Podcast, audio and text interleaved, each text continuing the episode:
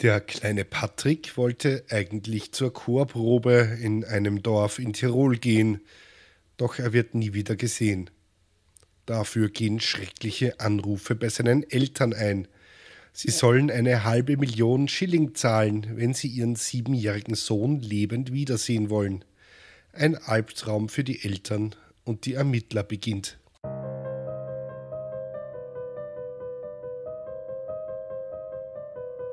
Willkommen bei Mörderisches Österreich, dem Podcast über historische Kriminalfälle aus eurer Umgebung. Anhand von zeitgenössischen Berichten rekonstruieren wir hier die größten Verbrechen der Geschichte Österreichs und darüber hinaus. Am Ende gibt es noch den Klugschiss zum Schluss. Mein Name ist Peter und ich bin im Hauptberuf Journalist. Und ich muss gleich mal vorausschicken, meine Stimme klingt heute ein bisschen, naja, ein bisschen nasal und ein bisschen rauer als sonst. Ja, ich habe mir Corona eingefangen, aber ich kann euch ja unmöglich noch länger auf diese Episode warten lassen. Also müsst ihr damit jetzt klarkommen. Tut mir leid, beim nächsten Mal klinge ich dann wieder wie das Engelchen, das ihr gewöhnt seid. Und ich muss euch auch gleich mal auf einen Fehler aufmerksam machen. Ich habe es mal wieder geschafft, mich bei den Episodennummern zu verzählen. Ich habe die vergangene Folge über Günter Lorenz als Episode 53 bezeichnet. Dabei war es schon die Nummer 54. Folglich ist das jetzt die Episode 55. Wenn ich nachher bei der Verabschiedung etwas anderes, anderes sage, dann verzeiht es mir bitte, denn die Zahlen sind schon so groß und alles, was ich nicht an Fingern und Zehen abzählen kann, wird bei mir einfach grob geraten. Ja, auch so habe ich das durch das österreichische Schulsystem geschafft. Außerdem muss ich noch etwas Wichtiges mit euch besprechen. Und ich sage es gleich, wie es ist. Dieser Podcast wird in Zukunft Werbung enthalten. Ich weiß, ich weiß, damit gewinnt man keine Beliebtheitspreise, aber der Aufwand für mörderisches Österreich wird immer größer und ich arbeite in meinem Brotberuf Teilzeit, damit ich mir diesen Spaß hier gönnen kann. Naja, und nach fast zwei Jahren hätte ich eben gern mal die Arbeitszeit zumindest, naja, teilweise abgegolten. Eure Spenden auf Steady und via PayPal sind großartig und enorm wichtig, aber mit der Summe, die da reinkommt, kann ich die Hostingkosten bezahlen und mir Literatur zu den Fällen kaufen. Nicht falsch verstehen, die Mittäterinnen und Mittäter auf Steady sind es, die es überhaupt möglich gemacht haben, dass dieser Podcast so lange existiert. In Zukunft wird es wahrscheinlich eine sogenannte Pre-Roll geben, das heißt, bevor der Podcast losgeht, wird eine Werbung eingespielt. Diese sollte nicht länger als 40 Sekunden dauern und ihr könnt sie natürlich auch überspringen, wenn ihr das möchtet. Auch in der Mitte der Sendung kann es zu kurzen Werbeeinblendungen kommen. Ich habe die volle Kontrolle darüber, wer, wie und was beworben wird und ich kann Werbeeinschaltungen auch ablehnen. Das war mir im bevorstehenden Wahljahr in Österreich wichtig. Wobei man auch dazu sagen muss, dass viele Werbepartner auch nicht in einer Show gefeatured werden wollen, in der es hauptsächlich um verstümmelte Leichen, abgetrennte Gliedmaßen und ausgeweidete Körper geht. Da wollen nämlich viele gar keine Werbung davor schalten. Wer hätte das gedacht? Hätte ich mal lieber einen Podcast über die Aufzucht von Fasanen gemacht. Es ist also nicht mal fix, dass ihr vor jeder Episode Werbung hören müsst. Wer auf steadyhaku.com slash mörderisch Mittäterin und Mittäter wird, der bekommt diesen Podcast natürlich weiterhin ohne Werbung und einen Tag früher per E-Mail ins Postfach geschickt. Obwohl euch dann die zweifelsohne großartige Passage entgeht, in der ich darüber berichte, wie ich mir die Haare am Sack mit einem Rasierer dieser einen Marke trimme. Ihr wisst schon, das ist die, die gerade überall Werbung macht. Wenn ich genauer darüber nachdenke, erscheinen manche Entscheidungen in meinem Leben dann doch etwas zweifelhaft. Egal, Vielleicht mache ich auch eines Tages einen Podcast über die Schönheit von St. Pölten, finanziert vom örtlichen Tourismusbüro, mit Live-Schaltungen vor Ort, wo ich die schönsten Orte besuche. Na Spaß, wird eher nicht passieren. So, jetzt aber genug vom Horgast, jetzt geht es in den heutigen Fall.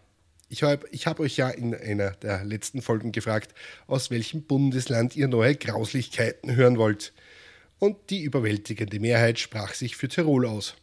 Wahrscheinlich, weil ihr nur hören wollt, wie ich versuche, Worte wie Horgast auszusprechen. Für alle, die das nicht wissen, das ist sowas wie ein zwangloses Gespräch auf Tirolerisch. Also, auf nach Tirol. Münster anno 1995. Unlängst wurde ich von einem Podcaster-Kollegen gefragt, ob ich eigentlich weiß, wie man den perfekten Mord begeht. Schließlich beschäftige ich mich seit bald zwei Jahren mit Mordfällen. Da musste ich kurz nachdenken. Aber meine Antwort fand ich dann einleuchtend. Nein. Denn in den meisten Fällen, von denen ich hier berichte, wurden die Täterinnen und Täter ja geschnappt. Ich kann euch also maximal sagen, was man nicht machen sollte. Zum Beispiel Menschen aus dem eigenen Umfeld umbringen und hoffen, dass es niemand merkt. Noch dazu, wenn man im selben Dorf wohnt.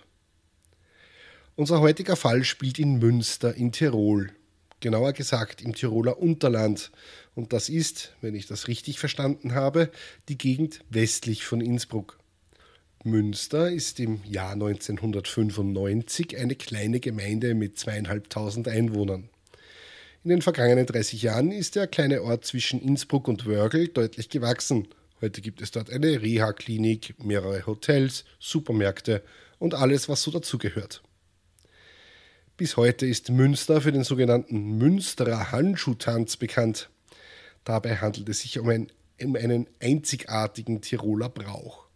Am Pfingstmontag wurde auf der Tegerwiese um den Preis eines Paares Handschuhe die schönste und beste Tänzerin gewählt, bis irgendeine Spaßbremse aus dem 16. Jahrhundert dieses Tanzfest verboten hat.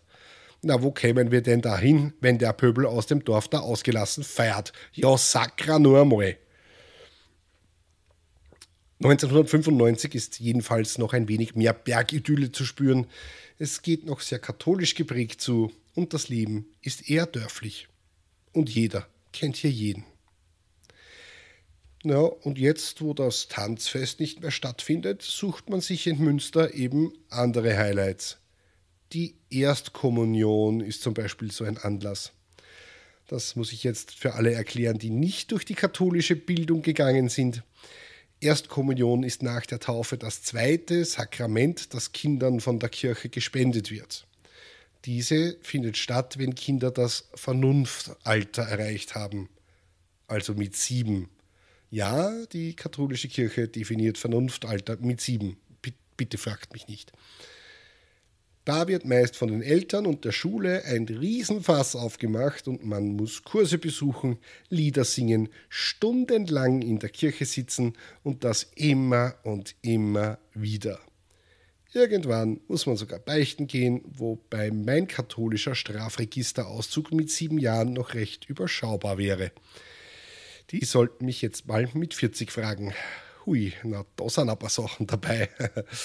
ja, wurscht. Ähm, also, so habe ich das zumindest in Erinnerung. Am Tag X wird man in einen Anzug oder ein Kleid gesteckt und erhält zum ersten Mal die Hostie vom Pfarrer. Ich für meinen Teil war nur froh, als der ganze Zauber wieder vorüber war. Der siebenjährige Patrick, der steckt im Jahr 1995 in Münster noch mitten in all diesen Vorbereitungen. Er hockt in der Kirche, muss irgendwelche Glöckchen läuten, Lieder singen und religiös geprägte Bilder malen. Ja, wie fast alle Kinder in Österreich. So auch am 16. März 1995. Da läutet gegen 15 Uhr Nachmittag in Patricks Elternhaus das Telefon. Mobilfunk war damals ja noch nicht so verbreitet. Eine Frau ist am anderen Ende der Leitung. Das ist doch die Doris, die Leiterin der Erstkommunionsgruppe die tut, was Leiterinnen der Erstkommunionsgruppe ebenso tun. Patrick soll um 19 Uhr heute nochmal schnell zur Kirche kommen. Da findet nämlich noch eine Chorprobe für die Erstkommunion statt. Und er soll bitte pünktlich sein. Die Eltern denken sich nichts dabei. Schließlich wird ihr kleiner Patrick irgendwann an einem Sonntag demnächst erstmals die Kommunion in Form von billigem Esspapier empfangen. Ehrlich, ich habe auch keine Ahnung, warum das immer als Brot Gottes bezeichnet wird. Keine Ahnung. Also fährt Patricks Vater pünktlich mit seinem Sohn los. Der Herr Papa hat es eilig, denn auch er ist sehr religiös und seine Tante ist eben gestorben. Er muss weiterfahren zum Rosenkranz beten, gemeinsam mit der Familie im nahen Jenbach. Wenn er damit fertig ist, dann würde er Patrick wieder abholen, so er denn nicht schon von alleine nach Hause gegangen ist. Das ist ein kleiner Ort, da kann man auch die kleinen Kinder zu Fuß nach Hause gehen lassen. Mach's gut, Patrick, bis später, sagt der Vater zu seinem Sohn, bevor er weiterfährt. Er sollte sein Kind zum letzten Mal sehen.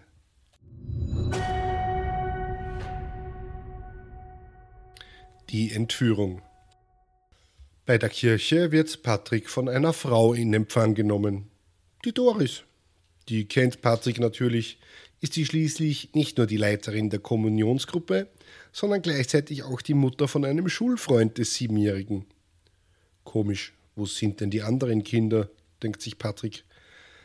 Auch dass Doris ihn nicht in die Kirche bringt, sondern mit zu sich nach Hause nimmt, kommt ihm etwas eigenartig vor. Aber der kleine Bub schöpft keinen Verdacht. Schließlich war er schon öfter hier zu Besuch. Doris bittet ihn ins Kinderzimmer zu gehen, wo sie Patrick hinsetzt und in den Bilderbüchern seines Schulfreundes blättern lässt. Er soll warten. Sie habe etwas zu erledigen, sagt Doris und schließt die Tür des Kinderzimmers hinter sich. Die 29-jährige Frau geht zum Telefon und wählt die Nummer von Patricks Eltern. Seit der Vater seinen Sohn bei der Kirche abgesetzt hat, sind gerade einmal 15 Minuten vergangen. Die Mutter von Patrick hebt den Hörer ab. Am anderen Ende der Leitung ist eine Frau.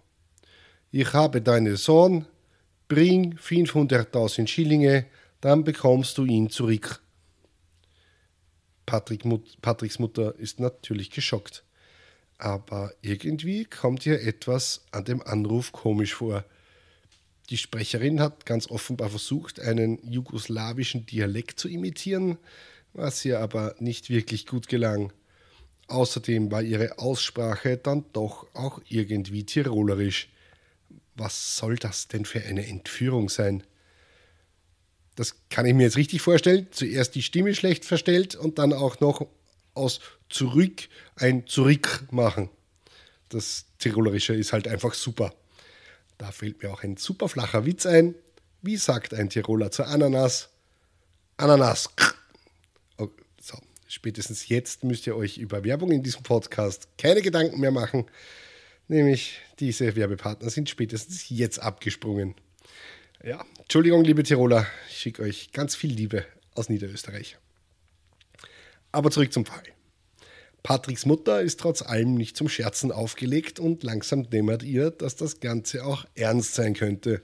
Sie tut das einzig Richtige. Sie ruft die Gendarmerie an. So hieß die Polizei im ländlichen Regionen früher in Österreich. Zu recht vielen Ermittlungen sind die Polizisten noch gar nicht gekommen. Dann läut, da läutet schon wieder das Telefon. Es ist 20 Uhr. Patrick ist seit gut einer Stunde, naja, verschwunden. Die Frau spricht wieder in einem schlecht imitierten jugoslawischen Dialekt mit auffallendem Tiroler Einschlag. Diesmal möchte sie beweisen, dass es Patrick gut geht und holt den Buben ans Telefon. Der Junge wirkt völlig arglos und fröhlich. Mir geht es gut, ich habe gerade gegessen. Die Mutter und der mittlerweile wieder heimgekehrte Vater sind völlig ratlos. Was soll das alles? Ist das ein geschmackloser Scherz? fragen sie sich und sie wollen einfach nur ihren Sohn zurück. Was sie nicht wissen, es sollten die letzten Worte sein, die sie mit Patrick wechseln. Heute wäre der Fall relativ schnell aufgeklärt. Die Nummer der Anruferin ist am Display, man ermittelt die Funkzelle, in der das Handy eingewählt wurde und hat schon eine sehr genaue Vorstellung, wo sich die angebliche Entführerin befindet.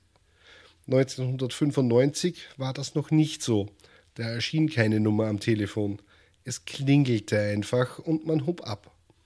Heute würden die meisten Leute keine solchen anonymen Anrufe mehr annehmen. Damals ging es jedoch technisch gar nicht anders. Mehr Anrufe.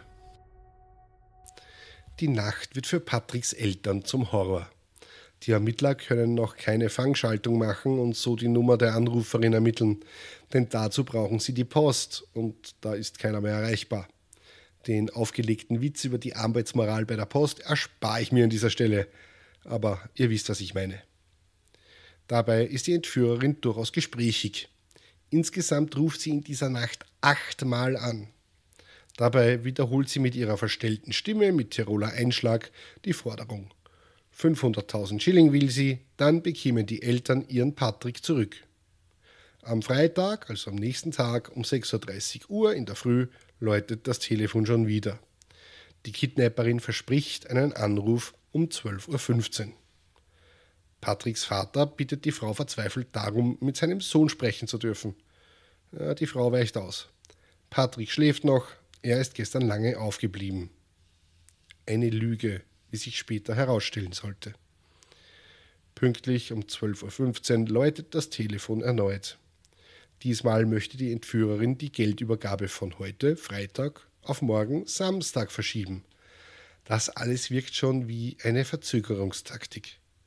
Irgendetwas ist da faul, denn je länger ein Entführer seine Geisel behält, umso wahrscheinlicher ist es, dass er oder sie irgendwann geschnappt wird. Was die unheimliche Anruferin mit dem auffälligen Akzent nicht weiß, mittlerweile steht die Fangschaltung der Polizei und die Fahnder können ihre Nummer ermitteln und da es sich um Festnetznummern handelt, können die Ermittler auch die Adresse des Anschlusses herausfinden. Tatsächlich wird aus demselben Ort angerufen, aus Münster, und zwar aus einem etwas abgelegenen Haus am Ortsrand. Jetzt haben die Ermittler leichtes Spiel. Das Kind in der Sporttasche. Wenige Minuten dauert es nur, da umstellt ein Großaufgebot der Gendarmerie das Haus am Ortsrand von Münster. Ja, kein Wunder, dass es so schnell ging.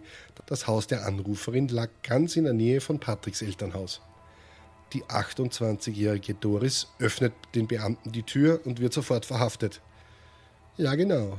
Es ist jene Frau, die Patrick am Abend zur Chorprobe in die Kirche eingeladen hat.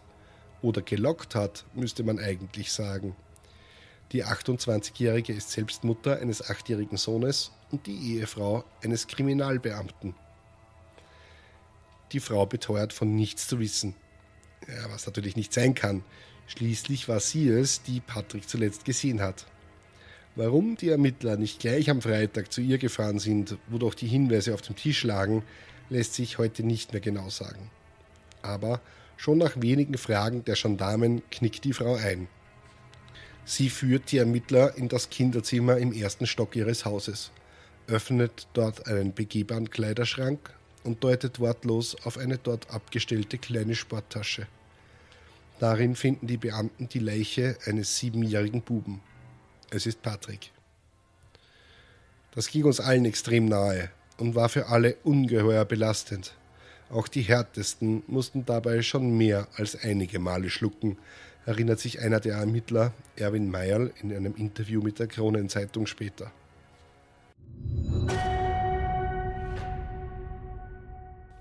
Die Mörderin.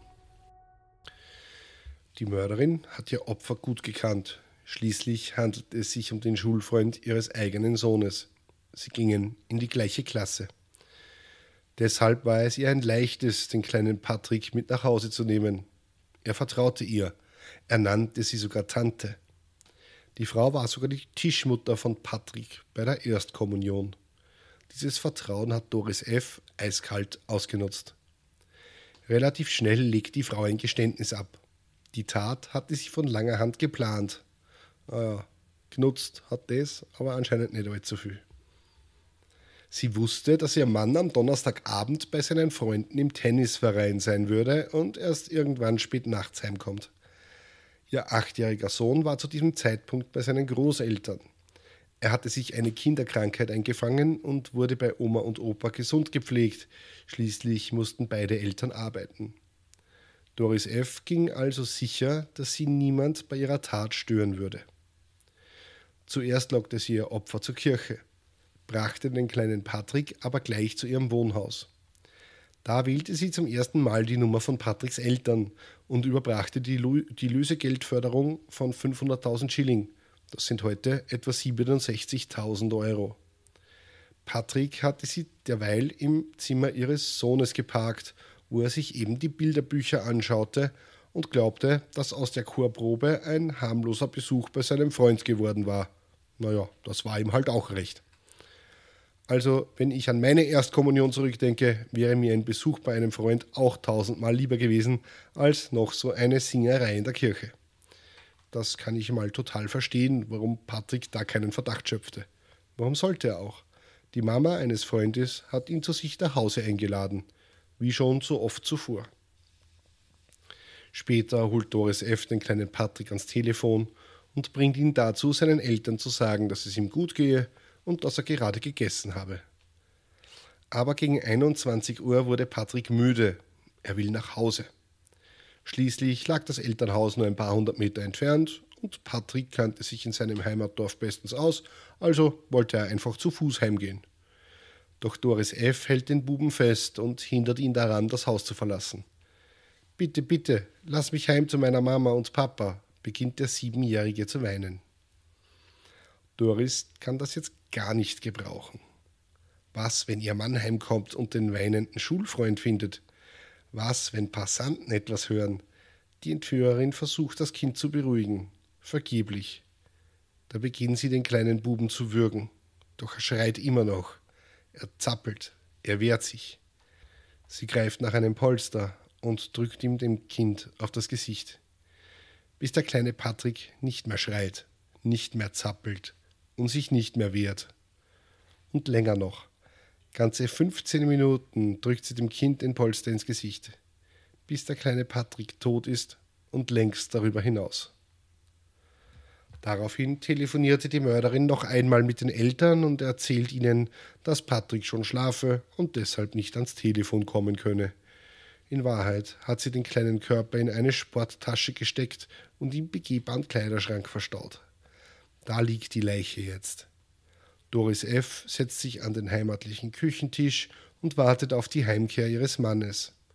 Sie gehen gemeinsam schlafen und haben in dieser Nacht sogar noch Sex, während im selben Raum in einer Sporttasche der kleine tote Körper des sieben Jahre alten Patricks liegt, der Körper des Schulfreundes ihres eigenen Sohns. Das Motiv Warum entführte und ermordete Doris F. den siebenjährigen Patrick? Warum terrorisierte sie dessen Eltern? Wie sich schnell herausstellte, war das Motiv Geldnot. Doris F. arbeitete als Kassierin in einem Supermarkt. Durch Versandhausbestellungen hatte sie enorme Schulden angehäuft, von denen ihr Mann aber nichts wusste. Damals war der Quellekatalog sowas wie das Amazon von heute – alle paar Monate kam ein dickes Buch mit Angeboten per Post nach Hause und da wurde dann eingekauft, als gäbe es kein Morgen. Ich habe das selbst noch als Kind erlebt. Doris F. hatte mehrere Kredite aufgenommen, um ihre Schulden zu bedienen. Die konnte sie freilich ebenfalls nicht zurückzahlen. Wie sich später herausstellte, hätte eine Bank ein paar Tage nach der Tat den Kredit fälliggestellt. Geld, das Doris natürlich nicht hatte. Da kam sie auf die Idee, ein Kind aus dem Dorf zu entführen. Sonderlich gut durchdacht war der Plan freilich nicht. Es war nur eine Frage der Zeit, bis die Ermittler ihr auf die Schliche gekommen wären. Spätestens bei der Geldübergabe wäre Schluss gewesen. Wie hätte sie das denn anstellen sollen? Sie bekommt Geld, dafür bekommen Patricks Eltern ihren Sohn zurück. Doch Patrick hätte doch sofort die Täterin benennen können und Doris F. wäre binnen Minuten geschnappt worden. Selbst wenn sie geflohen wäre, wo hätte sie denn hingewollt? Wo hätte sie die Übergabe überhaupt machen wollen, ohne dass sie von der Polizei beobachtet wird, wenn sie das Geld aus dem Versteck holt? So zynisch es klingt, Patrick hatte keine Überlebenschance, weil seine Mörderin, eine junge Mutter, der er vertraute, ein Verbrechen beging, das sie zwar geplant, aber nicht durchdacht hatte. Deshalb war der Fall vor Gericht auch schnell ausverhandelt. Schon im September wurde Doris F. der Prozess gemacht und sie wurde zu lebenslanger Haft verurteilt. Vor Gericht weinte die Täterin ununterbrochen. Der Fall des kleinen Patrick löste in Tirol so etwas wie ein Trauma aus. In den darauffolgenden Zeit oder in den darauffolgenden Jahren häuften sich Berichte über versuchte oder sogar durchgeführte Entführungen. Ein Syrer aus Garmisch-Partenkirchen zerrte im Jänner 2003 eine siebenjährige Innsbruckerin auf ihrem Schulweg mit Gewalt in den Kofferraum seines Kombis. Als er auf dem Seefelder Plateau zu einer Unfallstelle kam, geriet er in Panik und ließ sein Opfer wieder frei. Auf seinem Computer wird später ein Erpresserbrief mit einer Lösegeldforderung von zweieinhalb Millionen Euro entdeckt. Er wird zu 15 Jahren Haft verurteilt. Auf dem Nachhauseweg von der Volksschule wird in Telfs ebenfalls im Jänner 2003 eine Neunjährige von zwei Männern in einen Pkw verfolgt und zum Mitfahren aufgefordert. Das Mädchen lehnt ab, das Auto fährt weiter. 2005 scheitert ein Unbekannter beim Versuch, einen Siebenjährigen in der Nähe der Volksschule Sieberer Straße in Innsbruck in sein Auto zu locken. Ebenfalls erfolglos bleibt ein Mann, der im Stadtteil Höttingen West einer zehnjährigen Schülerin einen Plastiksack über das Gesicht ziehen will. Das Kind kann sich losreißen. Eine Gleichaltrige kann sich gegen einen Mann wehren, der sie in Zirl in sein Fahrzeug zerren will. Laut Exekutive bestehen zwischen den drei Taten kein Zusammenhang. Im Oktober 2005 scheitert ein 24-jähriger Tiroler durch das Einschreiten der Mutter bei seinem Versuch, einen fünfjährigen Buben in Imst in seinen Pkw zu zerren. Er rechtfertigt sich gegenüber der Polizei damit, aus einer Laune heraus gehandelt zu haben, aber er habe nie die Absicht gehabt, das Kind zu entführen. Auch er wird verhaftet. Diese Liste ließe sich beliebig fortsetzen. Selbst 2023 kam es noch zu versuchten Entführungen. So versuchte ein unbekannter Mann im September ein neunjähriges Mädchen auf einem Parkplatz bei einem Supermarkt in Wattens in Richtung Parkplatzausfahrt zu zerren. Das Mädchen konnte sich aber losreißen. Klugschiss zum Schluss. Verschwundene Kinder. In Österreich verschwinden pro Jahr an die 600 Kinder. Diese Zahl ist enorm für ein derartig kleines Land. Naja, zumindest klingt sie so. Deshalb gehen populistische Politiker auch gerne damit hausieren. Das Problem dabei, es stimmt schon, dass 600 Kinder pro Jahr als vermisst gemeldet werden. Aber diese Zahl muss man in einen Kontext setzen. Insgesamt gehen in Österreich bei der Polizei rund 30 vermissten Anzeigen, Erwachsene oder Kinder gleichermaßen, pro Tag ein. Das sind im Jahr etwa 11.000 Fälle. Wahnsinn, oder? Wisst ihr, wie viele dieser Fälle am Ende ungeklärt bleiben? Ich meine pro Jahr? Zehn. Zehn von 11.000 bleiben ungeklärt. Und auf einmal wirken auch die 600 verschwundenen Kinder gar nicht mehr so wild. Natürlich ist es schrecklich, wenn ein Kind verschwindet. Aber in 95 Prozent aller Fälle taucht der vermisste Minderjährige binnen eines Monats wieder auf. Also, wenn euch ein Politiker demnächst wieder mit irgendwelchen Kinderschutzmaßnahmen äh, gegen Entführungen, irgendwelche Überwachungsmaßnahmen verkaufen will und mit 600 Kindern im Jahr daherkommt, er lügt nicht, er legt die Zahlen aber zu seinen Gunsten aus. Was er nämlich auch nicht dazu sagt, Meistens sind immer wieder dieselben Kinder abgängig. Das passiert vor allem im staatlichen Pflegebereich, was mich jetzt auch nicht sonderlich wundert. Manche Kinder reisen bis zu 50 Mal aus und werden entsprechend als vermisst gemeldet. Das heißt, von den 600 vermissten Fällen gehen schon einmal 50 auf einen einzelnen Geschraubten zurück. Die Zahl sagt also gar nichts aus. Was aber tun, wenn ein Verwandter von euch vermisst wird? Meldet euch sofort bei der Polizei. Im Film wird immer behauptet, dass eine Person 24 Stunden abgängig sein muss, bevor Ermittlungen aufgenommen werden. Vor allem in US-Krimis ist das immer wieder der Fall. Das stimmt aber nicht. Das stimmt nicht einmal in den USA. Das ist einfach eine blöde Geschichte, die in Filmen erzählt wird. Überall in der zivilisierten Welt kann man eine vermissten Meldung in der Sekunde machen, wenn eine Person abgängig ist. Also sobald ihr eine Person vermisst, könnt ihr zur Polizei gehen. Kein Problem es wäre ja auch wirklich saudumm, 24 Stunden zu warten, wenn etwa jemand Suizidabsichten hat oder man weiß, dass die Person in einem Katastrophengebiet war und sich nun nicht mehr meldet. Sobald nur der leiseste Verdacht besteht, dass die Person selbst verletzt werden könnte oder eine Gefahr für die Sicherheit Dritter besteht, dann wird sofort eine Fahndung eingeleitet. Auch wenn es sich bei der Person um, eine, um einen Minderjährigen handelt, wird sofort eine Fahndung ausgeschrieben. Das passiert dann in allen Schengen-Staaten gleichzeitig. Wenn sich die vermisste Person im Ausland aufhalten könnte, ermittelt immer das Bundeskriminalamt und die Person wird weltweit zur Fahndung ausgeschrieben. Genauso bitten ausländische Behörden bei der österreichischen Polizei um Mithilfe, um Mithilfe bei der Suche nach Vermissten. Das ist übrigens in Deutschland nicht viel anders. Angehörige von abgängigen Personen können sich unter der Nummer 116000 psychologische Unterstützung holen. Diese Nummer ist in fast allen Ländern Europas gleich. 116000. Ja, und das war sie, die 55. Episode von Mörderisches Österreich. Wenn euch die Folge gefallen hat, könnt ihr mir auf steadyhq.com slash mörderisch einen Euro in den Hut werfen. Danke an Andrea, Ralf, Dagmar, Sarah, Michtilde, Sigi, Nathalie, Eva, Bianca, Björn, Elisabeth, Patricia, Alexandra, Jaulustus, Bianca, Bernd, Lara, Martin, Natascha, Johannes, Ingmar, Juliana, sorry, dass ich deinen Namen monatelang falsch ausgesprochen habe, Daphne, Thomas, Chris, Bernhard, Annemarie, Petra, Hachi und Anna, die diesen Podcast unterstützen. Keine Sorge, die ersten 30 Tage als Mittäter und Mittäterin sind kostenlos und ihr erhaltet die aktuelle Folge immer einen Tag früher als alle anderen und ganz ohne Werbung. Wenn ihr auf Steady den Newsletter abonniert, bekommt ihr noch kostenlos Bonusmaterial zu den Fällen. Diesmal sind es Fotos von der Gerichtsverhandlung. Wenn euch ein monatliches Abonnement zu viel ist und ihr nicht noch einen Abbucher auf eurem Konto gebrauchen könnt, dann könnt ihr mir via paypal.me at moepodcast eine kleine Spende zukommen lassen.